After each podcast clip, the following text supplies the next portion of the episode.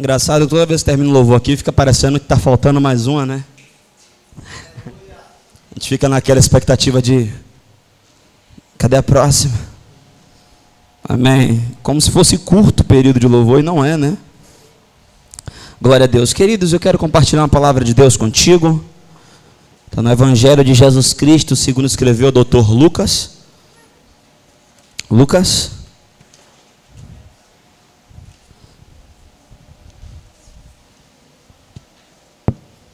Aleluia. Lucas capítulo de número 8.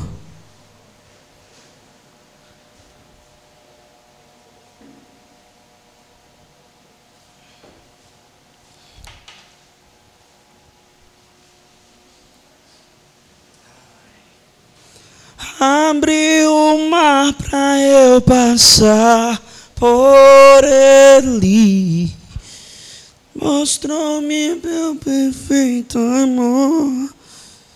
Hum, liberto fui, então cantarei. Eu sou filho de Deus. Eu sou filho de Deus. Lucas capítulo 8. Correu, foi?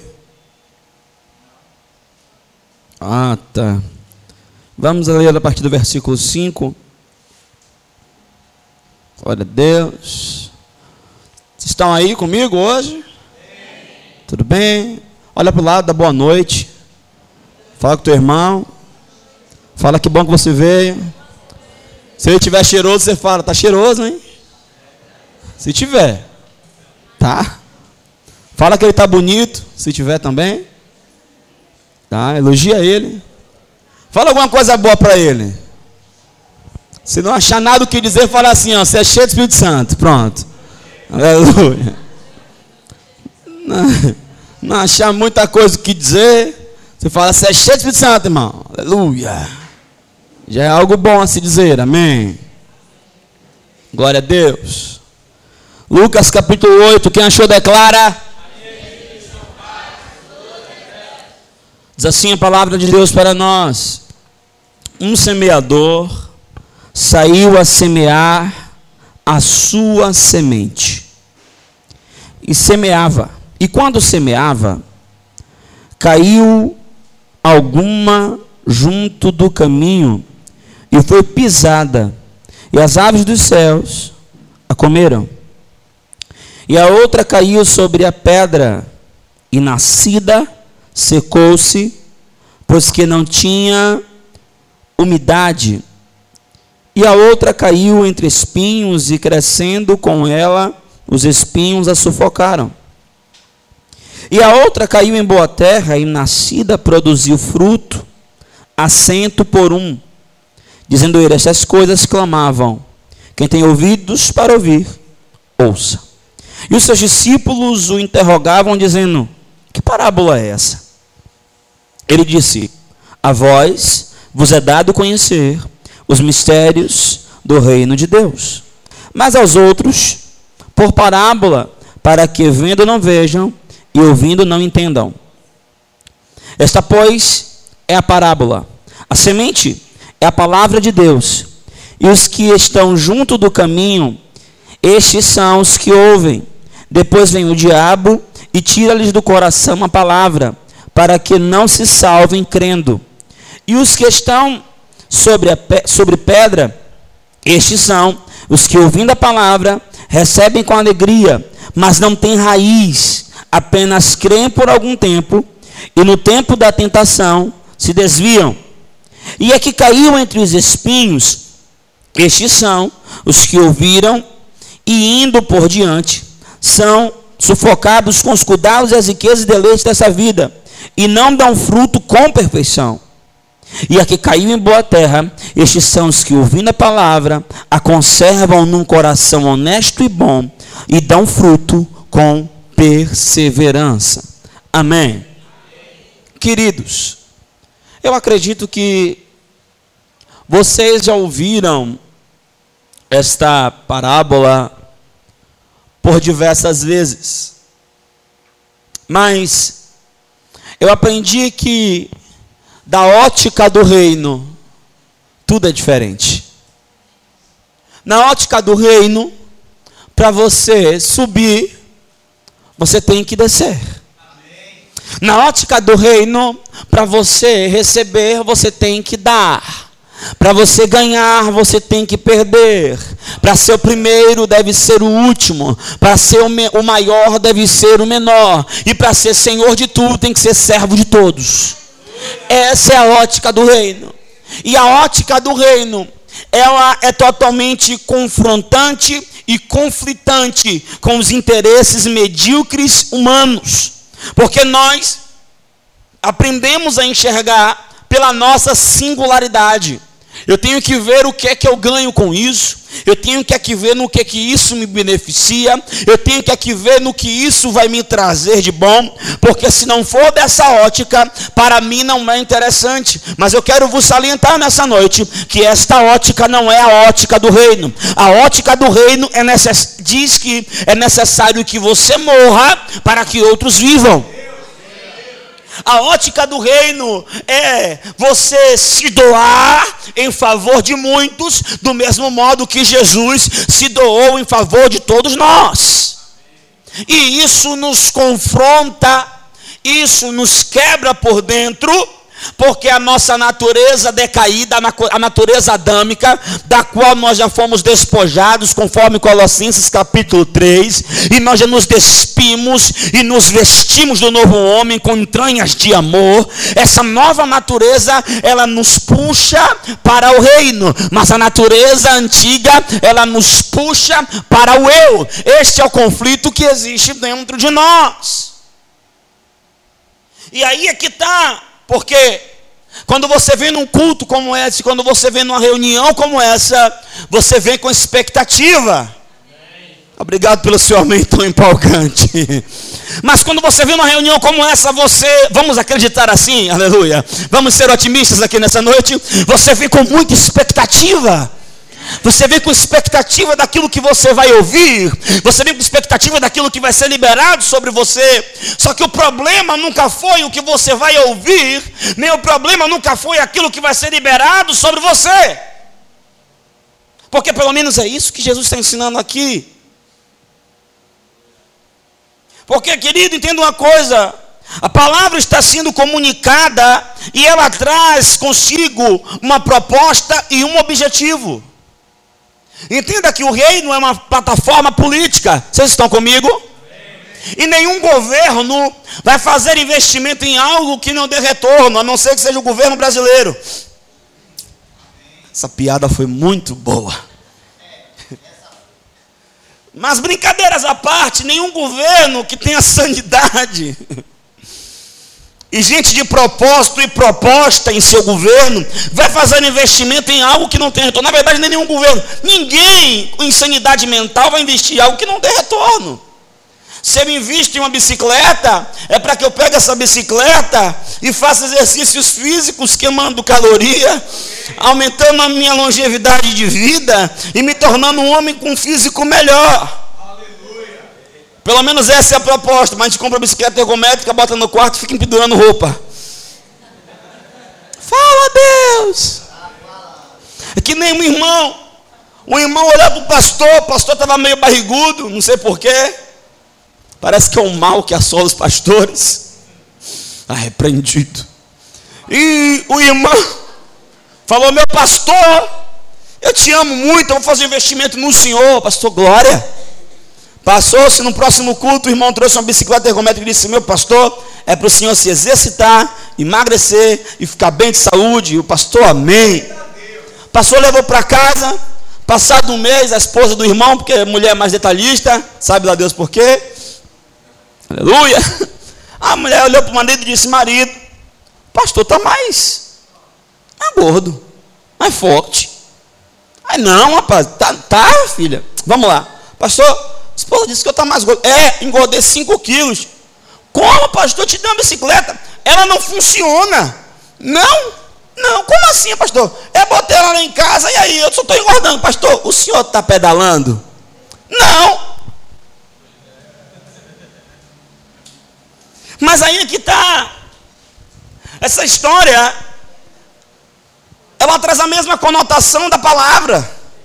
Você ouve a palavra e você espera que a palavra ela faça efeito como mágica, como um desenho que você assistiu. Pode pirlim pim pim. Pim! Ah, eu ouvi a palavra. Oh, eu tenho uma palavra. Oh, Deus me deu uma palavra. Oh, eu recebi uma palavra. Deixa eu te falar uma coisa. Existe uma via de mão dupla, dupla debaixo da palavra que você recebe. Porque a palavra, ela só vai ser produtiva no terreno adequado. Perceba que ele conta aqui a parábola do semeador. A semente é a mesma, Nonato. Não houve uma seletiva de semente, semente tipo A, tipo B e tipo C. Não houve a melhor semente e a pior semente. Não houve a semente original e a semente transgênica. Não, é a mesma semente. O que que muda aqui? O solo. Você vem para o mesmo culto, ouve a mesma palavra. E o que muda? O que muda é como você recebe a palavra. Porque se você recebe a palavra como a palavra do pastor, deveria fazer efeito na sua vida, viu? Mas se você recebe apenas como a palavra do pastor, a sua vida não vai mudar. Se você ouve a palavra apenas como algo que alguém disse, uma pregação eloquente, com mensagem, não, não vai mudar. O que vai mudar a sua vida é se você receber a palavra como palavra de Deus. O negócio é como você recebe a palavra. Poderia ser a mesma mensagem, o mesmo pregador, mas a cada dia essa palavra é falar na sua vida no seu coração de uma forma diferente. O problema é que a gente vem para o culto com uma expectativa de receber algo novo. Nós não precisamos de algo novo, nós precisamos de uma motivação nova. Nós não precisamos de algo novo, nós precisamos de uma expectativa nova. Nós não precisamos de algo novo, nós precisamos de um coração novo. Ah, meu Deus! Não adianta nada. Você pode estar ouvindo as maiores verdades. Quando eu, eu falo desta parábola do semeador, senhoras e senhores, eu olho para a equipe de Jesus, Nonato. Na equipe de Jesus tinha 12 caras. Tinha uns dois que eu me identifico muito, João e Pedro, sanguíneo. tinha um medroso, incrédulo. Todo, todo lugar tem crédito, não é, gente? Vai dar certo? Será? Dessa vez vai? Hum, né? Sempre tem. Tomé. Tinha um outro que não era nem incrédulo. Homem, era nem crente aquele miserável era. Judas. Perceba, irmãos. Todos eles passaram três anos e meio com Jesus. Todos eles ouviram as mesmas palavras, todos eles viram os mesmos milagres, todos eles foram enviados, todos eles viram o Senhor operar, mas perceba, na hora da decisão, Pedro nega, Judas trai, Tomé não crê, mas graças a Deus que ficou João. É o que eu costumo dizer. São quatro tipos de solos aqui. É a lei do 25%. Eu estou pregando aqui com todo esse entusiasmo, com toda essa vontade, mas eu sei que só vai ouvir e só vai receber 25% do público que está me ouvindo hoje.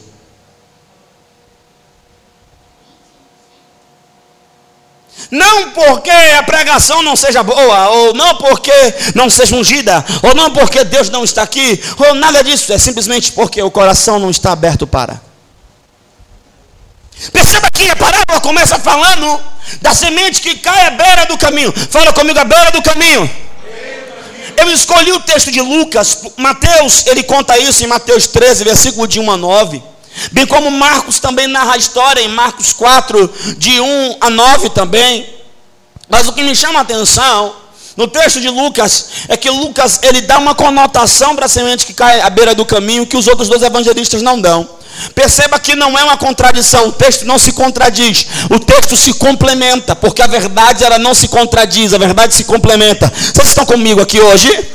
Por exemplo, alguém pode ouvir, vir aqui dizer: Como é que foi o culto? Bem, o pastor pregou a, palavra do semeador, cantou os louvores, deu uma chapadinha, foi tudo legal. Glória a Deus. Isso é a perspectiva de alguém. Outro conta, não. O pastor estava lá com a camisa enquadriculada meio de interior, com o cabelo quadrado, como de sempre. Ele cantou umas duas músicas e pregou a palavra do semeador. Não, o pastor estava com a camisa quadriculada, cabelo quadrado, deu uma chapadinha, a gente cantou, louvou, Sabrina cantou, louvou também. E olha, o pastor ainda falou sobre o coração aberto. Perceba, todos contaram a mesma história, ninguém se contradisse, apenas se complementou. Estamos na mesma página?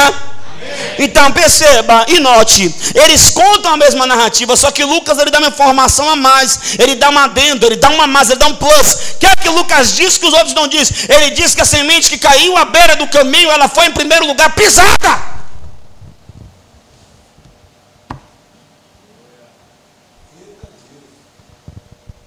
Sabe, irmãos? A palavra às vezes não entra no seu coração porque você despreza. Despreza às vezes quem está falando. Despreza às vezes a forma como está sendo falado. Você pisa, você não recebe. E aquilo fica à beira do caminho. Só que chega uma hora que aquilo que fica à beira do caminho e não entra, a Bíblia diz que vem as aves do céu e rouba. E o texto mais à frente, Jesus explica. Ele diz que é aquilo que foi roubado pelo diabo. Isso quer dizer que é, irmão, é as pessoas que elas ouvem, mas não têm interesse nenhum em seu desenvolvimento. Tem gente que vem e só ouve, elas só querem ouvir algo novo, elas só estão interessadas em ouvir algo novo, elas querem algo novo, uma mensagem nova, uma ilustração nova, uma apresentação diferente, uma performance nova, elas só querem ouvir algo novo, mas elas não estão interessadas em desenvolver a sua espiritualidade, a fim de que a espiritualidade da palavra se aplique no coração deles. Só estão interessados em novidade. Não, é engraçado. As pessoas me perguntam na rua, é culto de quê? Eu falo, não é igreja, não é restaurante. Não temos cardápio. é culto de quê? É culto, uai. É culto de cura? Eu vai lá que Jesus cura. É culto de libertação? Ah, vai que liberta também. É culto da família? Oxe, vai a família toda adorar Jesus. Querido, não tem cardápio. É culto e culto acabou. É culto de Jesus. Em que você entra e sai diferente. A gente quer algo novo. A gente quer o quê? A gente quer o retiro que vai ter agora em novembro. Retiro, a gente quer retiro. A gente quer acampar dentro. A gente quer ah, aniversário da igreja. Sete dias. A gente quer dias de glória, que esse ano nem teve dias de glória. A gente quer 12 por 12, culto do leão. O que é culto do leão? Já que é expectativa. A gente quer um encontro power, upa, mega, big bob do, do sim, amém. O que é isso? Está, novidades estão por vir. A gente quer a reunião do TPM. A gente quer ruídos. A gente quer um encontro diferente. A gente quer, irmão, irmão. Agora perceba: é muita atividade e pouca produtividade. A gente, não, estou me cobrando agora a aula de escatologia. Meu que não sabe nem ler a Bíblia direito que é escatologia. E eu não nem aí, eu empurro ela abaixo.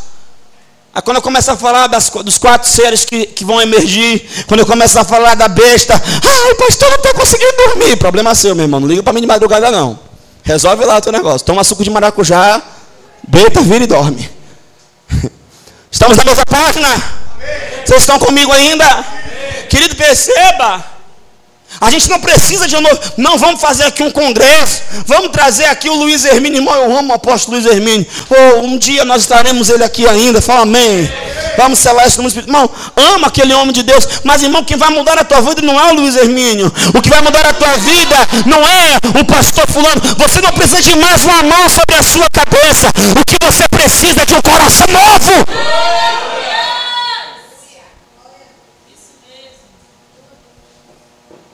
A gente olha para os movimentos. E nós estamos que nem aquele homem à beira do tanque, 38 anos esperando o movimento das águas. A gente quer o um movimento, não. Ó, ó, Neguinho está assim, ó. A minha expectativa está toda nesse retiro, pastor. Ah, que a minha expectativa sube assim Deus, manto.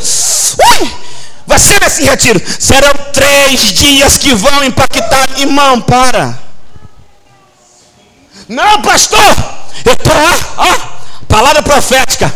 O mês não acabou. Eu já quero a palavra do mês que vem, ó. E esse que vejo. Querido, eu acho engraçado, a gente libera a palavra. Tem gente que parece que não aconteceu nada. E tem outro que agarra um negócio. Pergunte para seu irmão: Como é que está o terreno do seu coração?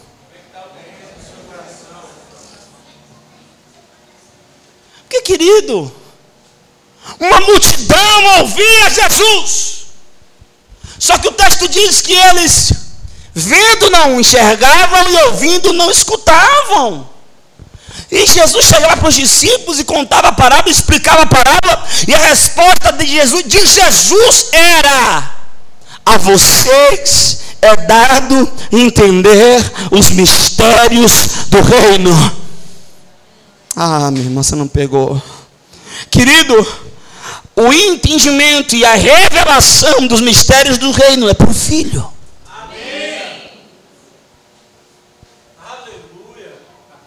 Irmão, tinha escriba, doutor da lei, gente que foi treinada aos pés de Gamaliel, gente que cresceu nas melhores escolas judaizantes, que ouviam Jesus e não entendiam. Jesus é aquele professor de faculdade, aquele cara chato, PHD, que tem uma barba, cara sisuda, entra na sala, joga pasta, não dá nem bom dia, começa a aula, abre a apostila. Tec.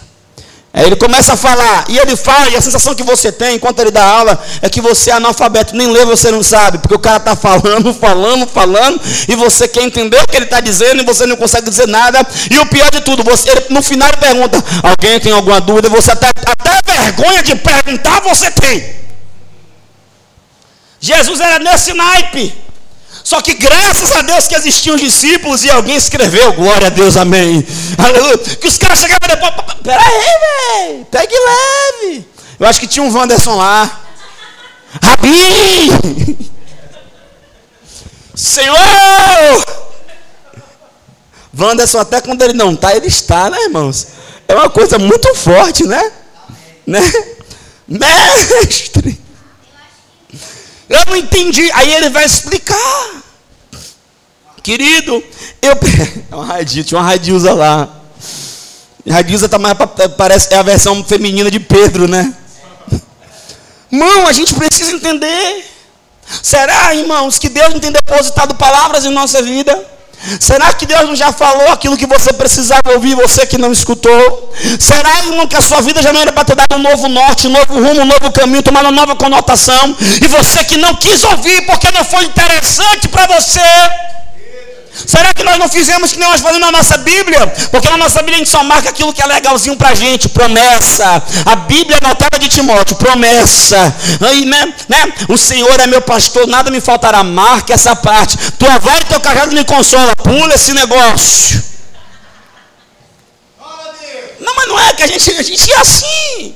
Entenda, eu preciso perceber. Será que eu não estou tão interessado em ouvir algo novo? Será que eu não estou interessado apenas em ouvir uma mensagem diferente? Uma aplicação nova? O negócio é como isso muda a minha vida. Porque se você vir para aqui e me ouvir, a tua vida não muda, querido, procura o teu rumo, vai ouvir outra pessoa. Amém. Não, pastor, o problema não é quem eu ouço, o problema é o que eu faço com o que eu escuto. Opa! Porque aprendizado não é o quanto de informação eu detenho, é o quanto eu pratico. Aprendizado é como eu utilizo aquilo que me foi ensinado. Isso é aprendizado. E multiplicar aquilo que não entende é apenas multiplicar ignorância. O pastor larga uma frase aqui, naquilo que você morre, você incentiva outros a dizerem, forte, aí chega lá no Facebook e multiplica. Vai, Luciano Timóteo, para assim entendeu?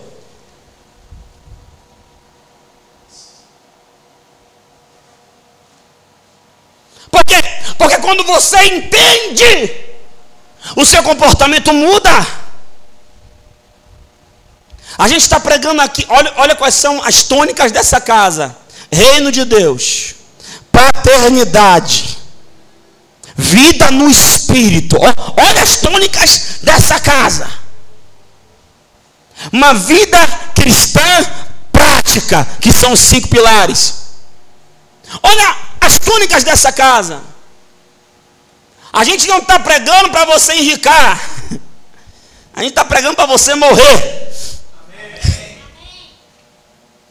E aí é que está. Porque o tempo está passando, mas você está aplicando em sua vida. Porque, irmãos, eu percebo que é chegado um tempo de aceleração no reino. É chegado um tempo de que aquele que planta vai alcançar o que colhe, mas para que a aceleração aconteça, nós temos que maturar, e para maturar tem que abrir mão das coisas de menino. E para eu maturar e acelerar, eu preciso entender.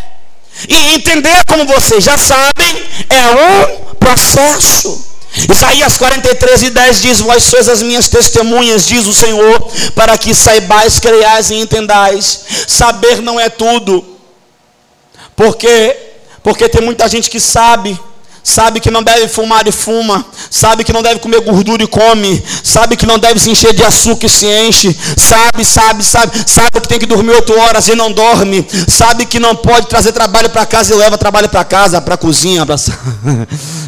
tem gente que sabe, mas aí quando você vai falar com a pessoa, ela diz, eu sei, saber não te impede de fazer o errado, quem está comigo aqui? Saibais, por que crer só vem depois de saber? Porque não tem como você crer Filho, você está concorrendo comigo, eu estou perdendo. Aleluia. Você só tem como crer naquilo que você sabe. O que, é que diz lá em Romanos 14? Como crerão se não há quem pregue? Você só vai crer naquilo que você sabe. Se você não sabe, não tem como crer. Vieram hoje aqui na igreja? Glória. E depois que você crê, aí você evolui, chega no saber, ou melhor, no entender. Entendimento é algo espiritual. Eu não quero formar aqui papagaios de piratas, pessoas que apenas repetem, que falam igual a mim, que têm as mesmas expressões. Que não, não, não, não, não. Eu quero que você tenha a sua personalidade, o seu caráter, mas que você tenha a essência de Deus como eu tenho em mim. Vocês vieram hoje aqui, você precisa desenvolver. A gente está pregando sobre vida no Espírito, tem gente aqui que não ora. Está nos cinco pilares: oração, meditação, jejum, adoração e confissão. Não pratica. Pastor, como é que o senhor sabe que não pratica? É porque eu não estou enviando os pilares para o Senhor? Não, é porque eu olho para a sua vida e não vejo fruto. Bora lá, irmão, fala alguma coisa nessa hora. A semente está caindo na beira do caminho porque você está pisando. Tem gente que gostaria de receber o que você está recebendo, mas não pode. Tem gente que gostaria de ouvir o que você está ouvindo, mas não está recebendo porque não dá. Eu vou te falar uma coisa: Deus vai querer conta. Você precisa dar valor à semente que você está recebendo. Pastor, como é que eu valorizo a semente que eu estou recebendo? Prepare a terra. Eu não venho para a igreja porque eu não tenho coisa melhor para fazer. Pelo contrário, eu tenho muita coisa para fazer. Mas não há nada melhor do que estar na presença dele. E não adianta eu querer fazer tudo sem ele, porque não vai dar em nada. Eu não venho para a igreja não é porque eu não tenho outras coisas para fazer. Eu poderia estar agora no hospital com minha avó, que está internada. Eu poderia estar lá com meu avô, consolando o velho. Tem cara tristão, 50 anos de casado, a mulher dormindo sem, nunca dormiu sem a mulher, pensa. Já tem uma semana mulher, o cara está como? Imagina. Eu poderia estar resolvendo problemas de alguns irmãos nossos aqui que estão com problemas seríssimos. Seríssimos. Mas por que, que eu estou aqui? Porque eu preparei meu coração para receber a boa semente. Eu não posso pisar, irmão, entenda uma coisa. Não pise a semente. Pastor, quando é que eu piso a semente? Quando eu não valorizo aquilo que eu estou recebendo. Irmão, vou falar uma coisa. Antes do Senhor me projetar no ministério, eu olhava para os grandes pregadores, os pregadores famosos, os grandes ministros. E eu dizia que tinha um sonho de pregar nos mesmos eventos que eles, de ir nos mesmos eventos, e os grandes cantores, sempre tinha esse negócio, a gente, né, a gente vira meio que fã, a gente sabe que fã não existe no nosso meio, fala amém. Mas a verdade é que a gente vira meio que fã mesmo. A verdade é essa. A gente passa a gostar mesmo, me acompanha a pessoa. Só que aí Deus começou a me projetar. Eu comecei a pregar em eventos que grandes cantores pregavam, e estar em eventos que grandes pregadores pregavam. E o Senhor me levou para eu ver uma coisa. Tá vendo, filho? É comedor de farinha que nem você. Não que eu seja igual a eles, porque não existe igualdade no reino. Entenda isso. Ninguém é igual a ninguém. Fala amém. O Pai te fez único. Você nunca vai ser igual a mim, eu nunca vou ser igual a você. Entendeu isso? Entendeste? Você é único. Único e incomparável. Aonde há comparação, existe competição. No reino não tem comparação. O Senhor não diz, seja santo como Abraão foi santo, seja santo como Davi foi santo. Ele diz, sejam santos como eu sou santo. Dá para se comparar com o pai, irmão? Então, você tem que entender isso aqui. Agora, eu posso chegar no mesmo lugar que o homem de Deus chegou. Só um amém? Posso? Vou ter que ralar tanto quanto ele ralou.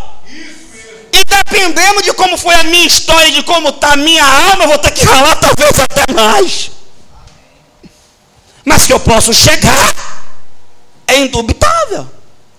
Billy Graham, o maior evangelista de todos os tempos, ganhou mais de um milhão de almas para Jesus sozinho. Cara veio aqui em 87 e lotou em três dias o Maracanã, sem rádio e sem televisão. O pastor Luciano Timóteo pode fazer isso? Pode. Mas no dia que entrevistaram a filha de Billy Graham, Ruth Graham, ela com 30 anos, perguntaram, Ruth, qual foi o maior exemplo que seu pai deixou? O legado, o instituto, as almas, a, o trabalho na África, as viagens que ele fez. Billy Graham aconselhou presidentes, vários presidentes dos Estados Unidos. Qual foi o maior legado que ele deixou? Ela, o maior legado?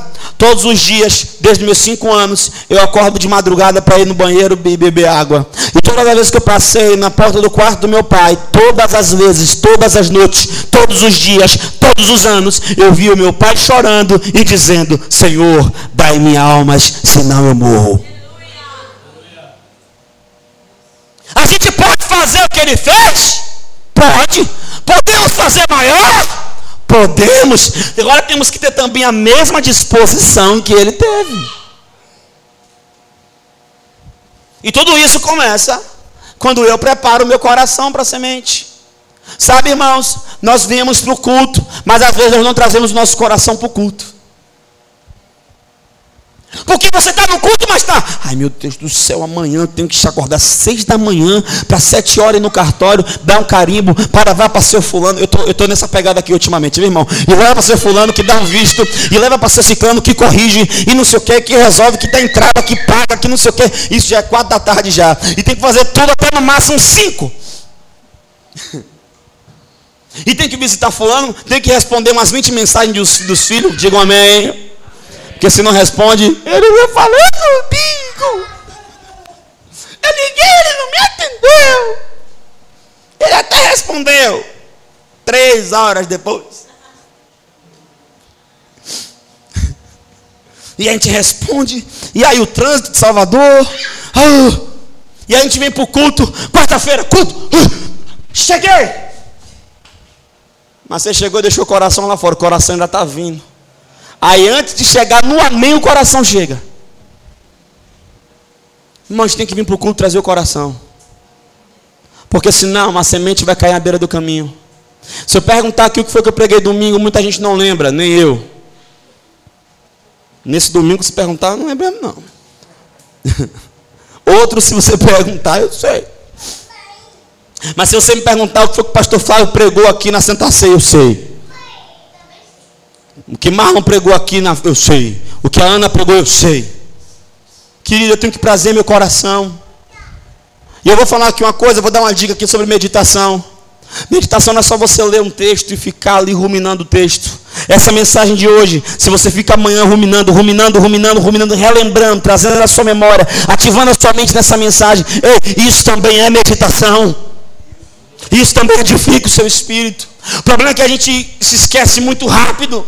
E a mensagem está ficando à beira do caminho. E às vezes uma mensagem como essa, num culto como esse, um culto simples, uma palavra simples, mas é essa palavra que é a chave para destravar o que você precisa em Deus. O texto continua. Ele fala do terreno pedregoso. Deixa eu beber água.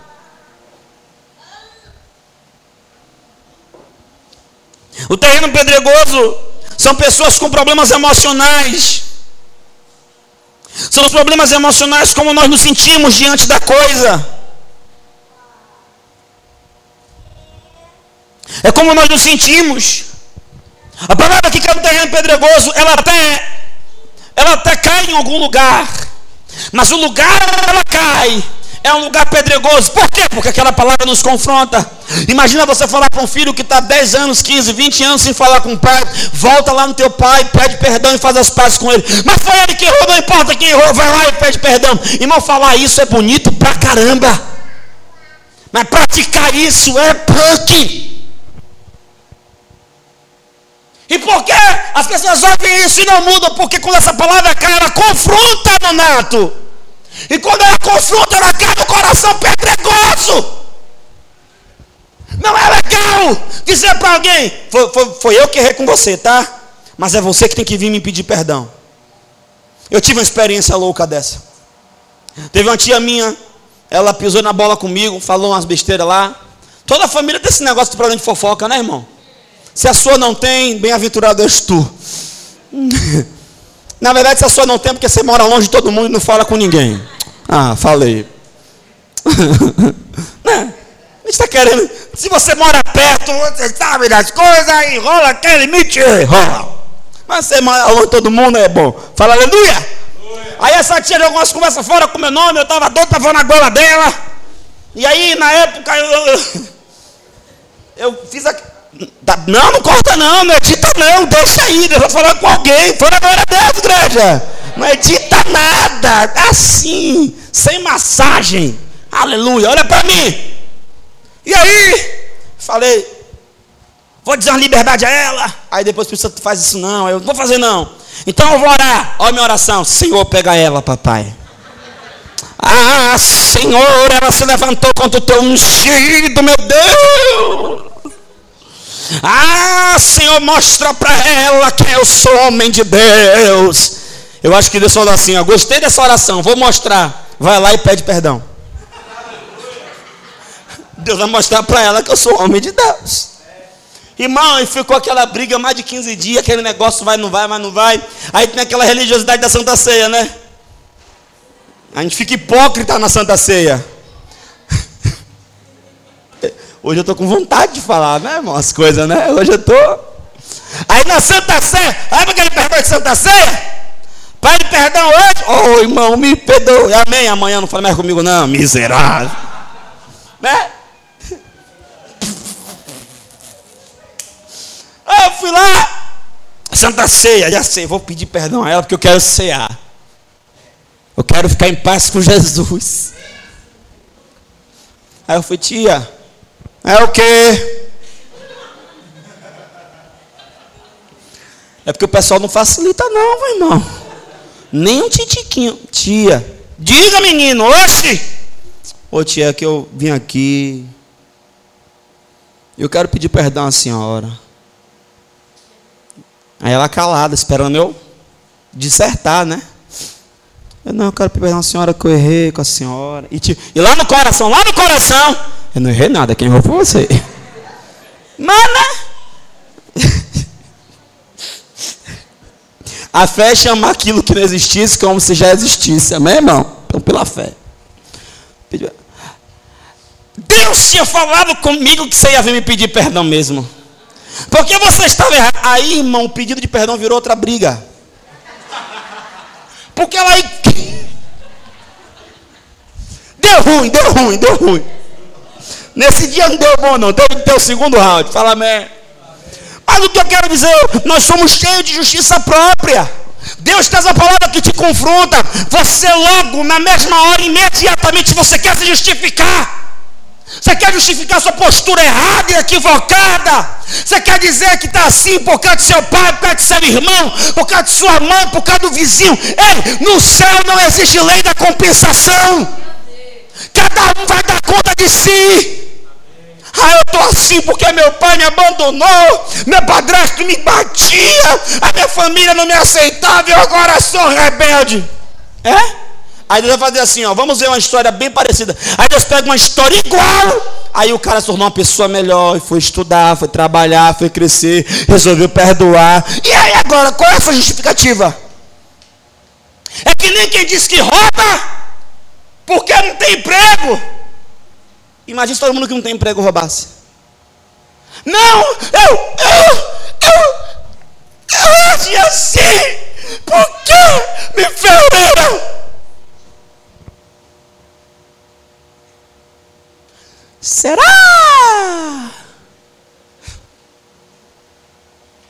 O que é? Você quer mais algum sinal que você ia cortar? Não vai cortar nada, deixa a palavra aí, meu irmão. É como nós nos sentimos. Aleluia. A gente precisa, irmão, começar a analisar esse negócio.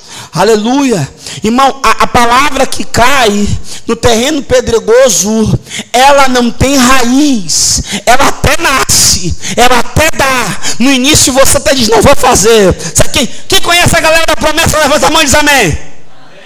amém. É a galera da promessa? Tem ou não tem? Não.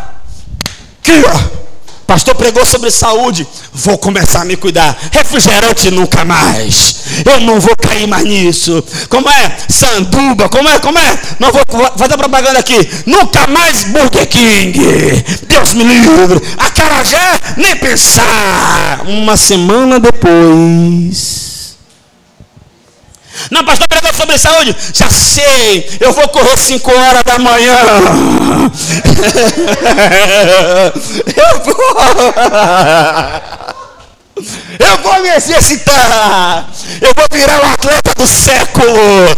Tá bom, querido? Quando começa a segunda-feira? Já foi. Mas é, irmão. A gente fica só na promessa. Mas ó. Por que, que não continuamos? Falando sério agora. Porque não criou raiz. A palavra não pegou no seu espírito. Ela tocou até na sua alma. Deu até um start. Apertou até o play. Você deu até uma balançada. Deu até uma emocionada. Mas não passou de emoção. A palavra que cai no terreno pedregoso, ela não tem raiz, porque ela conflita com nossos sentimentos, ela não chega no espírito, ela alcança a mente, mas não toca o coração. E por quê? Simplesmente porque nós não estamos abertos para permitir que a palavra crie raiz em nosso espírito, a fim de firmar um princípio em nosso coração.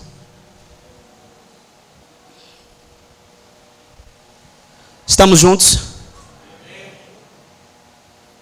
Eu quero falar uma coisa. Isso parte muito do que eu estou vivendo nesse momento. Sabe, queridos? O problema é que nós criamos expectativas em homens. E a nossa expectativa tem que estar no Senhor. Querido, sempre que você colocar a expectativa no homem, você vai se decepcionar. Porque só quem tem poder de suprir as suas expectativas são o Senhor. Por mais que o homem se esforce, a verdade é essa. Uma hora ele não vai conseguir porque ele é falível. E a palavra está me ensinando uma coisa aqui. E, irmão, deixa eu falar uma coisa aqui para alguém que está me ouvindo aqui agora. Eu, durante esses dias, tenho guardado meu coração porque a gente tem tentado ajudar as pessoas e tentando ajudar a gente é ruim. Tentando ajudar você não presta. Tentando ajudar você nunca é bom o suficiente. E o pior de tudo, às vezes a pessoa ainda te fere e se você não guardar o coração, você tira a lição errada. Qual é a lição errada, pastor? Nunca mais ajuda ninguém. A gente trava, a verdade é, a gente trava. Pode ver, todo mundo que é travado foi porque alguém travou. Um exemplo clássico, eu tenho que dar um exemplo. Hoje estou me movendo bem. Fala aleluia. Meu avô sempre teve um ferramental muito grande, sempre teve muitas ferramentas, ferramentas de tudo. Meu avô é impressionante. Ele quer fazer uma coisa, ele não, não pensa assim, não. ele vai, compra as ferramentas e vai fazer. Ele é daquele cara do tipo, faça você mesmo. E ele sempre teve muita ferramenta, mas devido a emprestar também essas muitas ferramentas, e muitas delas não voltar, até para a gente da família, vovô não empresta mais ferramenta. Ó, você quer? Ali em cima tem tanto que vende. Vai lá e compre. Quem está comigo? Eu preciso permitir que a palavra que cai no meu coração, ela crie raiz. Pergunte para o seu irmão, você está enraizado nas verdades que você tem recebido?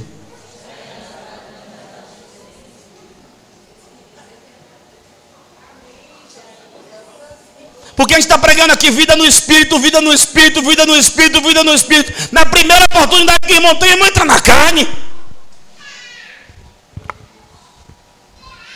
A gente está pregando o reino, o reino, o reino, o reino, o reino, o reino, reino. Na primeira oportunidade que a gente tem de exercitar o reino, a visão é de tribo.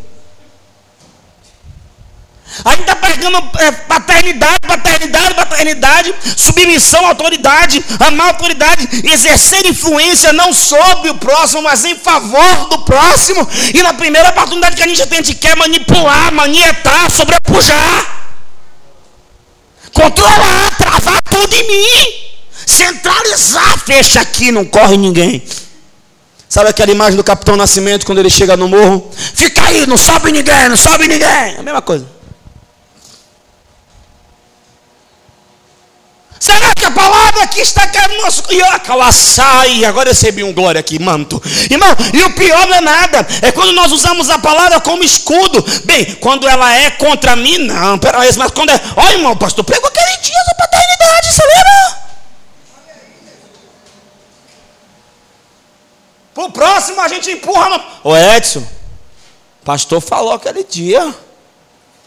Ah, para Edson você lembra, para tu você esquece. Bora, irmão, desentope da glória aí, o negócio tá bom. Irmão, e a palavra que cai sobre os espinhos. Perceba que o texto diz que a semente cai sobre os espinhos, no terreno que tem espinhos. E o que me chama a atenção é que o texto diz que a semente cai na terra onde tem espinhos. E a semente, ela brota, olha que coisa, brota, dá mas ela cresce junto com os espinhos, é junto. Aí chega uma hora que o espinho sufoca a semente. Sabe por quê? Irmão, isso fala das pessoas que não produzem fruto. Elas têm apenas uma aparência daquela realidade. É apenas a aparência. A semente caiu, caiu na terra, frutificou. Olha aí, mas ela não permanece. Irmão, eu não me empolgo com pessoas que se convertem do dia para a noite. Conhece?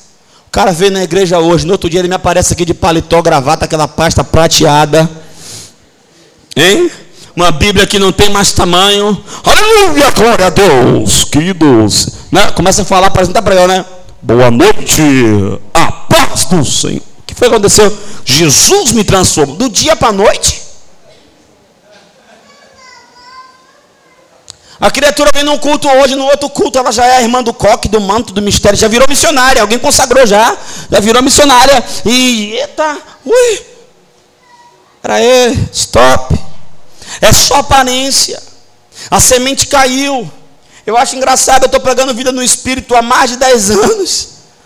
Tem gente que entra no quarto, dá umas duas oradas lá. Pastor, eu tive uma revelação. Calma. Mas meu pai, eu estou andando em um lugar em Deus. Calma. Por quê?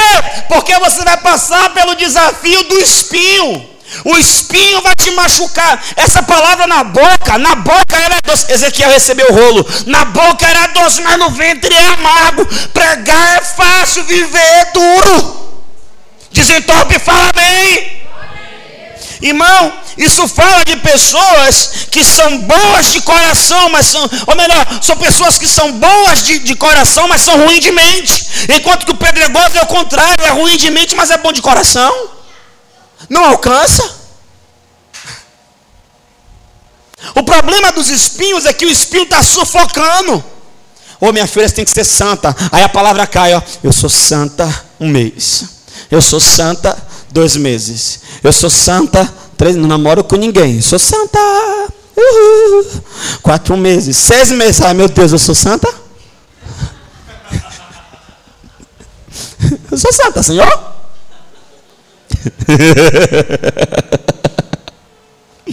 o cara vem para a igreja, meu filho, você é santo. Eu sou santo, aleluia.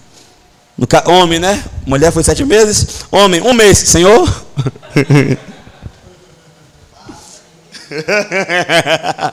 meu filho, você tem que esperar em Deus. Como é? Como é?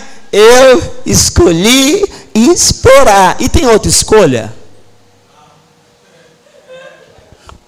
Não sei, né? Tem? Não.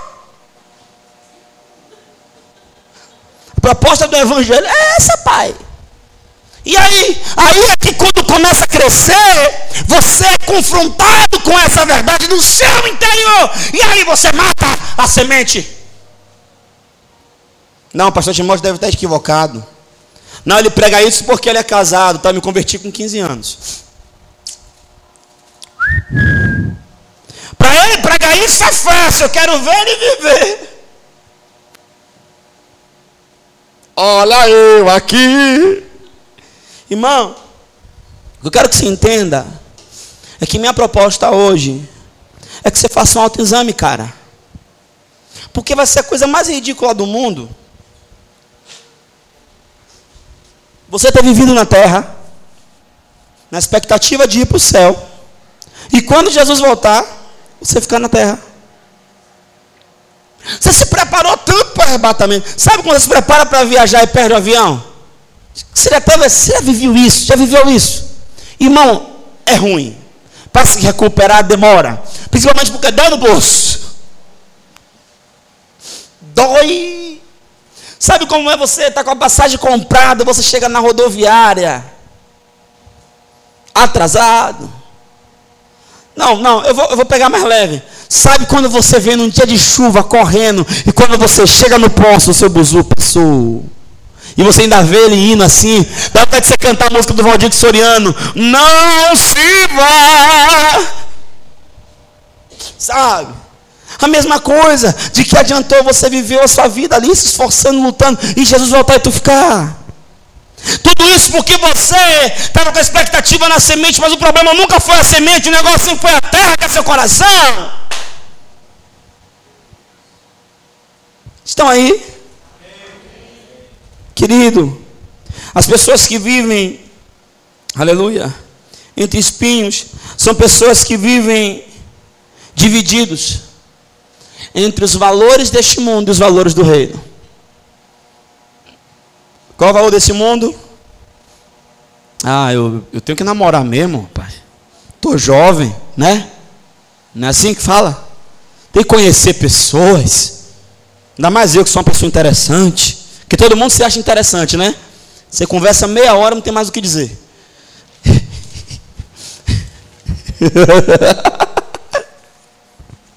Mas não é? Esses jovens de hoje são engraçados. Eu amo jovens, rapaz. Eu também sou jovem, fala amém. Velho aqui é nonato, aleluia. Irmão, é assim, a gente vive dividido. Os valores do mundo e os valores do reino. Eu vou trapacear, eu vou dar o jeitinho brasileiro, eu vou dar um 71, eu vou dar um baratinho, eu vou dar um. Como é? Jogar um quatiá, uma gara, jogar uma barra na parede para ver se cola e tal. Esse é o G, beleza, valores do mundo, valores do reino. Sim, sim, não, não. Passou disso, é cão. Ainda rimou, né? Irmão, é sério. A gente vive dividido. E a proposta do reino não é a proposta de religião, a proposta do reino é a proposta de Deus, e a proposta de Deus é uma vida reta. Vocês vieram aqui na igreja hoje? E as pessoas que ficam divididas, é porque meu esboço ele é muito engraçado, ele, é muito engraçado meu esboço. As, as pessoas que estão divididas, elas estão divididas porque elas não sabem que princípio seguir. Se o do reino ou do mundo. E qual é o problema? A vida delas é estagnada. A propósito, a sua vida está estagnada em alguma área? Talvez, e só talvez, seja porque você não decidiu que princípio e que rumo tomar. Porque a gente ou é ou não é. Ou é quente ou é frio. Morno, a Bíblia diz que o Senhor vomita. Por que não mudamos? Porque ou não há sustentabilidade em nós, ou nós somos roubados na mente, ou não conseguimos dar fruto. Ou seja, não há entendimento. O negócio, irmão, não é o quanto de palavra você está recebendo. O negócio é o quanto de você está frutificando daquilo que você recebe. Irmão, e não há desenvolvimento. Ou você, irmão, você tem que desenvolver. Agora você tem que ver onde você está deixando cair a semente. Irmão, com essa palavra, Deus está falando de uma coisa: desenvolvimento e produtividade espiritual. Dizem que daqui para 2040, me parece, saiu na capa da Veja. Salvo engano se eu estiver errado ou algum equívoco, mas me parece que até 2040 o nosso país será majoritariamente evangélico. Isso seria motivo de alegria se as igrejas tivessem relevância social. Isso seria motivo de alegria se a vida dos cristãos condizessem com o Cristo que eles pregam. Isso seria motivo de alegria se o índice de divórcio na igreja não crescesse mais do que no mundo. Isso seria motivo de alegria se os jovens da igreja não tivessem vida sexual ativa como os do mundo. Isso seria motivo de alegria se a igreja fosse sal da terra e luz do mundo. Obrigado pelo seu aumento empolgante. Problema é que a gente agora virou a religião do momento. Todo mundo é evangélico. Diz no Rio que até os traficantes são evangélicos, estão botando a irmã de santo sair do morro, expulsando a irmã de santo do morro, porque eles creem em Jesus. Os miseráveis creem em Jesus e trafica. E tem pastor que ainda acha isso uma bênção, porque quando faz um evento na igreja, os traficantes abençoam. Faça-me o um favor! Isso nunca foi evangelho. Isso é libertinagem, não é liberdade cristã. Será mesmo que a mensagem da cruz está sendo pregada? Ou está sendo pregada a mensagem do carro, a mensagem da casa, a mensagem do receba a bênção. Olha aí, tá, pega, pega agora. Parece até o show do, do Silvio Santos. Oh, oh, oh, oi! Lá vai aí um carro, pega, pega, pega o carro. Mamá, mamá. Olha só o aviãozinho do dinheiro, pega. Olha a chave da bênção. A gente precisa de uma chave de fenda, irmão. Isso sim, vai apertar os parafusos, que está tudo folgado. Não fala a verdade. Eu já vou encerrar. É impressionante nessa igreja, a gente não consegue terminar uma mensagem, rapaz. A pessoa quer pregar, não importa isso. Eu vou dar para fazer, eu não sei o que, é que eu vou fazer agora. Eu acho que eu vou começar o culto assim, ó. Senhor, nós te louvamos, amém. Abra sua Bíblia. Ah, eu acho que talvez assim eu consiga, eu consigo pregar tudo. Diga comigo, foco. Não está no que está sendo dito mas no como estamos ouvindo. A minha mãe, ela tinha um ditado que eu demorei muito tempo para entender. Ela falava comigo as coisas, eu não respondia. Que minha mãe é aquele tipo de pessoa que ela quer brigar com você e ela quer que você brigue com ela. Se ela briga com você e você não responde, tá me deixando falando sozinha? Agora que veio aqui. Ela quer brigar e quer que você brigue. Aí ela estava falando, eu, eu nunca respondi minha mãe, Nunca mesmo. Irmãos, é sério, eu, eu nunca respondi minha mãe. Eu nunca falei palavrão na frente da minha mãe.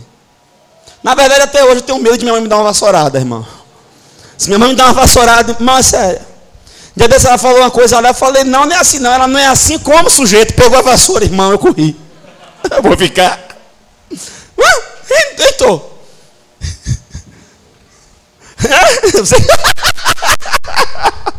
Irmão, até hoje, irmão. Se eu falar uma coisa perto do meu pai, vai falar assim, ó.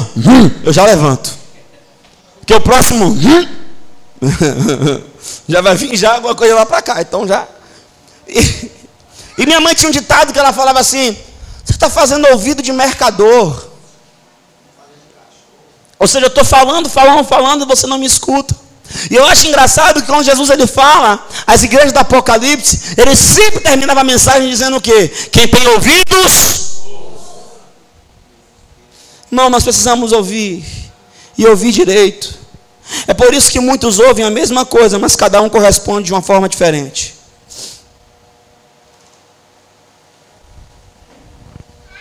Você está produzindo aquilo que você está ouvindo?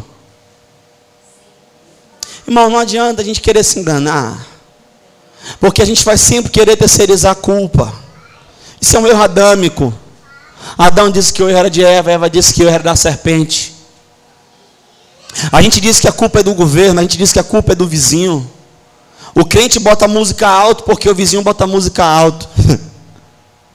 Seria cômico se não fosse trágico. Né? A gente atravessa fora da faixa porque diz que ninguém respeita a faixa. Olha como nós somos. Irmão, a coisa está tão, tá tão complicada ultimamente que não é mais o cachorro que mija no poste, é o poste que mija no cachorro. Os valores são totalmente invertidos. E o que é que nós queremos? Nós queremos uma mensagem que vai massagear o nosso ego, que vai fazer a gente entender que está tudo bem, e para a gente voltar para casa feliz, sorridente. Ó, oh, isso é o mundo de Alice. Eu estava olhando o cadastro aqui da igreja que não temos nenhuma Alice. Então vem para o mundo real. Você precisa começar a ver como é que você recebe a palavra. Ah, não é interessante para mim, beira do caminho, pisada, roubada. Ah, isso aqui conflita demais com aquilo que eu acho, porque agora tem um diabo de uma astrologia. É, é, pastor, eu acho que isso é extremismo. Eu acho que não tem nada a ver. Eu acho que isso aqui não tem nada não. Isso aí, queridão. É porque eu acho. Irmão, você não tem que achar nada. Você estava perdido e foi achado por Jesus. Fala aleluia. Irmão, o nosso livro, o nosso código de conduta e de fé é a palavra. Se a palavra diz amém, se ela não diz também não inventa. Se a palavra diz que é, é. Se também não diz, não inventa. O mundo ocidental ele está balizado em três pilares: filosofia grega, né? a jurisprudência, né? O tribunal romano, Deus nos livre. E a ética cristã.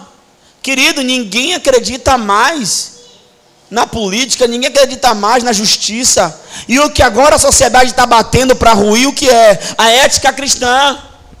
Querem me dizer que macho não nasce macho, nem que fêmea nasce fêmea. Querem me dizer agora que tem ideologia de gênero. O meu filho sai dentro da barriga da minha mulher com um livrinho dizendo: Meu pai, eu acho que eu sou menina, mesmo nascendo com pinto. Desculpa a expressão. Querem fazer eu entender que eu vou entrar no banheiro e tem uma menina lá, mas ela não é menina, ela é pedido.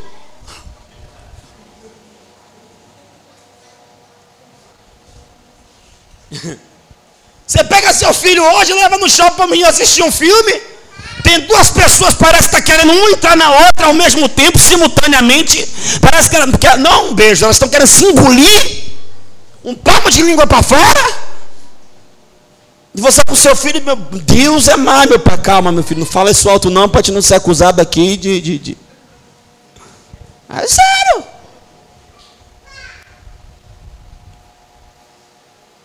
A criança agora, a criança agora, ela pode escolher ser chamada pelo nome afetivo. Criança. Mas a mesma deixa para lá. A mesma criança não tem consciência para votar.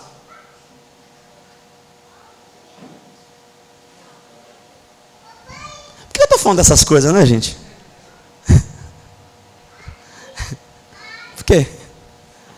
Não, você você pode votar, você pode escolher o presidente da nação, mas você não pode dirigir.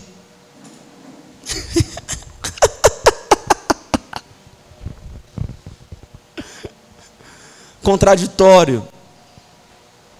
Mas eu quero fazer você refletir agora. Suponhamos que você comprou um terreno.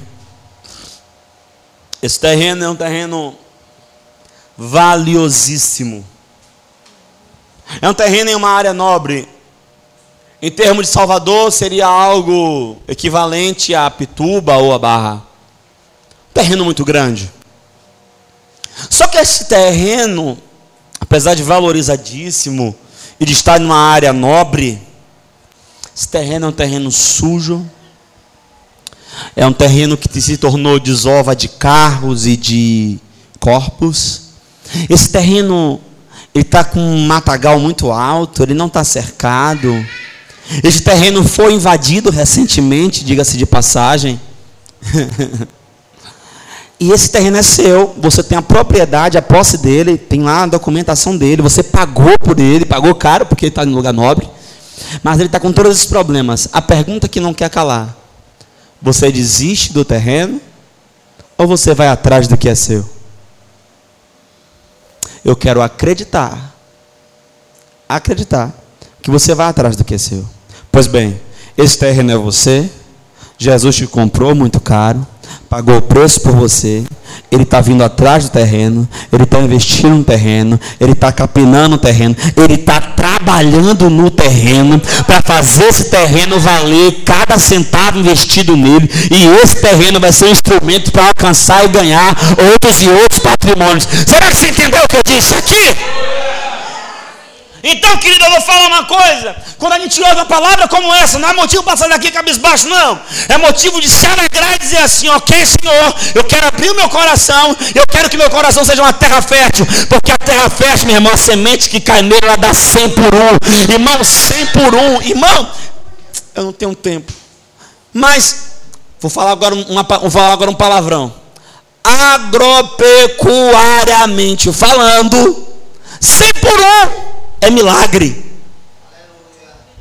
Todo mundo que planta sabe que para colher 100, irmão, tem que ser Deus. Dá 30, dá 60, mas Deus está dizendo que se você, olha o que Deus está dizendo, se você preparar a sua terra para essa semente cair, se essa palavra cair aí dentro, criar raiz, o texto diz, eu não estou inventando, o texto diz que você vai dar fruto com perseverança. Sabe como é que a gente quer dar fruto? A gente quer dar fruto deitado eternamente em berço esplêndido, ao som do mar, à luz do céu profundo. Isso, meu irmão, aqui no Brasil só acontece no hino nacional.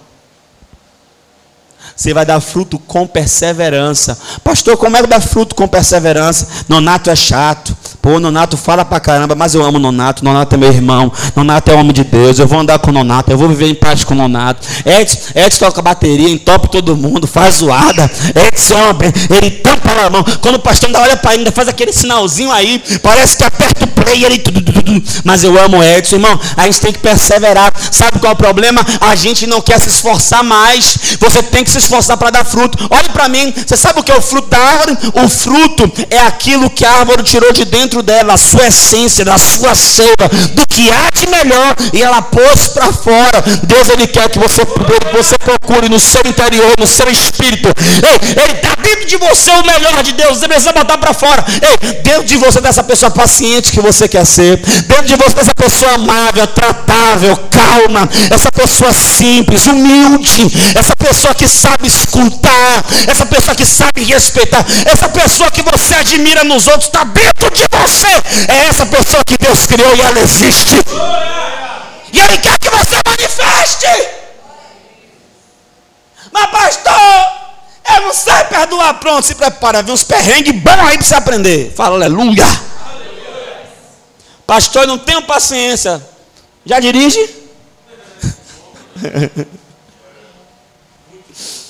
Pastor, não tenho muita paciência, não. Tá casada? Tô, vai ter um bebezinho lindo, tinha mamãe. E ele vai vir ungido. Uh. Vai vir uma unção de Bia misturado com Júnior, tudo junto. Glória, glória, glória. Eita Deus! Vai ser um Bia Júnior, Júnior Bia aí misturado aí, meu irmão. E vai vir virado no sete. Você fala, né? Importante estar com saúde, da glória. Pastor, ah, pastor, não gosto que ninguém me incomode. Tudo bem, você vai morar na minha rua. Pastor, como é a sua rua? Na esquina um ouve a rocha, no meio outro ouve reggae, lá embaixo outro ouve samba. Todo mundo com som alto. Irmão, eu botei o decibelímetro 90 decibéis dentro da minha sala, Nonato. Eu falei, rapaz, eu estou no Rock in Rio e não sei. O couro comendo. E aí, pastor, como é isso? E aí que Deus quer que você dê fruto. E o seu fruto permaneça. Irmão, não venha me dizer que você é crente, isso não vai me impressionar. Eu sou, eu congrego na casa, na cruz da redenção. O meu pastor é o pastor Timóteo. Ó, oh, morreram todos os pastores de Salvador. Não, irmão, isso não quer dizer nada. Quer dizer, na hora que você, o bicho pegar lá, você persevera, se esforça, dá fruto. Pastor, meu chefe disse, ó, oh, bati a meta, ele disse que eu não bati. Persevera, se esforça, dá fruto. Não, calma, vai vir a luz. Não, não é possível. Mas eu nunca me esqueço. Eu uso óculos desde os 12 anos. E nos últimos cinco anos eu não perco mais óculos, graças a Deus. Mas eu perco, perdi. Irmão, hoje mais não, mas eu perdi um óculos.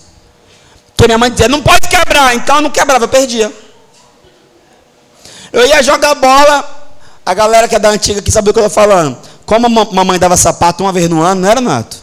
Quando estava melhorzinho a coisa, era um, um, um, no início do ano e o outro em junho, junho ali, na, é, São João, não era? Era um no início, outro no meado. Quando o negócio estava bom, quando estava bom, era um ano todo com o mesmo sapato. Aí ia jogar bola, fazia o quê? Tira o sapato para. Acaba com o pé, mas deixa o sapato inteiro, né? Jogava descalço. E aí o que, que eu fazia? Tirava o óculos, porque primeiro não podia quebrar e ninguém briga com cara de óculos, né?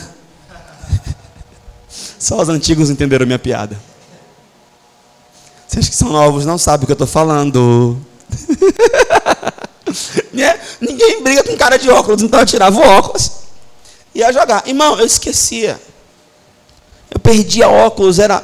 E o que eu acho engraçado é que eu, de 5 anos para cá, não perco mais óculos. Eu me lembro que eu pus óculos na minha mesa. Óculos lindo, irmão. Todo flutuante não sei o que lá, de policarbonato, de não sei o que lá, de, de, de, de que lá, que não arranha, que pode passar um trator, que pode passar um trem, que não quebra, que é de poliuretano, de não sei o que, isso aqui, isso aqui lá, que não sei o que, que abria assim, irmão, esgarçava assim, aí não quebrava, e não sei o que, e uma armação linda que botava, era tão leve, tão leve que botava, eu entrava no banho para tomar banho com óculos, era uma coisa, de, ia tirar foto com óculos, só via, não via nem a lente, via só o, o as hastes, a central e as laterais. Era uma coisa chique. Eu botei esse óculos cheio de guerre na minha mesa e fui para a reunião. Quando eu voltei, sumiu. Na hora, Espírito Santo foi ele, me mostrou. O que é que você faz? Chama o segurança, chama a gerência, puxa as câmeras e dá justa causa. Esse é o correto. Não, pastor, é o correto. Sim ou não? Sim. Se ele pegou um bem alheio, o nome disso é roubo. É. Não tomou, não tomou, é furto. Eu fiquei na dúvida. Mas ele levou. Larápio, gatuno, pichane. Não! Na hora o Espírito Santo me trouxe uma palavra. Não seja o justo, muito justo na sua justiça, nem o sábio, muito sábio na sua sabedoria. Falei, aí, Senhor, o que eu faço agora? Você não vai chamar ninguém. Você não vai acionar ninguém. Você vai resolver entre vocês dois. Só que o cara, ele trabalhava na minha equipe. Sabe aquela pessoa que atrasa? Só ele pega engarrafamento. Só ele o trânsito é ruim. Vive doente, detestado. Morre a família toda, gato, cachorro, periquito, papagaio. A avó morre duas vezes no ano. Falei, agora eu vou mandar esse miserável embora. Quando já comecei a redigir, já estava ligando para a segurança e tal, não fazer nada. Eu falei, demônio! Olhou para ele, Deus não é demônio, não, meu filho, sou eu mesmo, falei nada. Como foi que eu resolvi? Mandei o cara botar uma pausa, chamei ele e falei, nego, você é homem, eu sou homem. E de homem para homem aqui a ideia é uma só. Eu vou no banheiro, você vai pegar meu óculos e vai colocar aqui.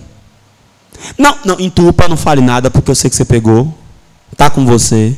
E eu vou fazer de conta que isso não aconteceu, para não lhe dar uma justa causa.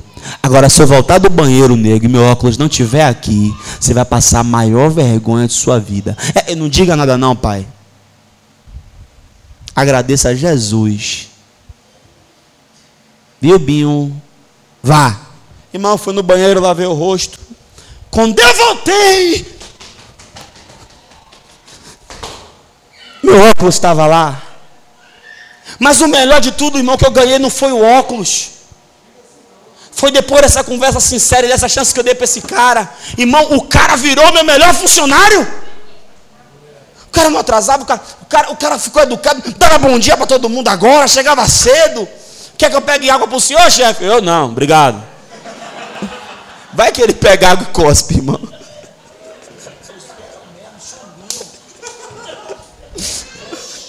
Irmão, é, Deus está me curando, sou cismado, mas Deus está me curando. Fala aleluia. O cara virou, irmão, um cara prestativo. Eu chegava assim, estou precisando fazer banco de hora aqui, quem pode fazer uma hora para mim? Eu, eu, eu, eu. Rapaz, olha, eu não quero nem me estressar fazendo escala aqui, para não ficar olhando quem vendeu mais, quem vendeu menos. Para fechar a escala aqui rapidinho. Quem pode trabalhar aqui domingo? Eu venho, chefe.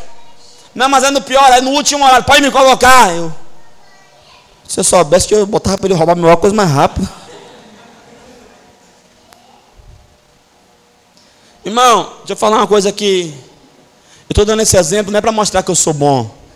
Eu não sou bom. Bom é o Jesus que vive em mim. Mas isso só aconteceu na minha vida porque eu permiti que essa palavra frutificasse. Porque quando mexe com aquilo que é nosso, quando mexe com a gente, dói, irmão. E eu quero que você deixe essa palavra entrar no seu coração. Porque Deus ele quer usar você para alcançar a outros. Aí no seu lugar onde você está, eu queria que você abaixasse sua cabeça, eu quero orar por você. Senhor, eu sei que essa palavra de hoje é uma palavra que é um chacoalhão da parte do Senhor. Que nos leva a entender, ó Pai, nosso lugar. Às vezes nós colocamos a culpa na palavra, mas a culpa mesmo é do solo. E eu acredito que nessa noite nós entendemos isso, Senhor. E nós queremos abrir nossos corações nessa noite, ó Pai para não sermos mais um terreno pedregoso, aonde a palavra nos conflita e a gente não permite que ela crie raiz. Nós não queremos ser apenas bom de mente, queremos ser bom de coração também. Mas não queremos também, Senhor, ser um, um terreno espinhoso, que é bom de coração, mas é ruim de mente. Nós queremos ser bom de mente e de coração, Pai. Mas não queremos deixar também na palavra cair à beira do caminho, Senhor. Não queremos ficar divididos entre os valores do mundo e os valores do reino. Nós queremos ouvir a tua palavra de forma integral. Te pedimos, Senhor, nos ajuda. Nos ajuda a ser uma terra fértil que com perseverança frutifica. Senhor, que essa palavra de hoje, ela cai em nossos corações, produza 100 por um, de maneira que não sejamos mais os mesmos ao sairmos daqui.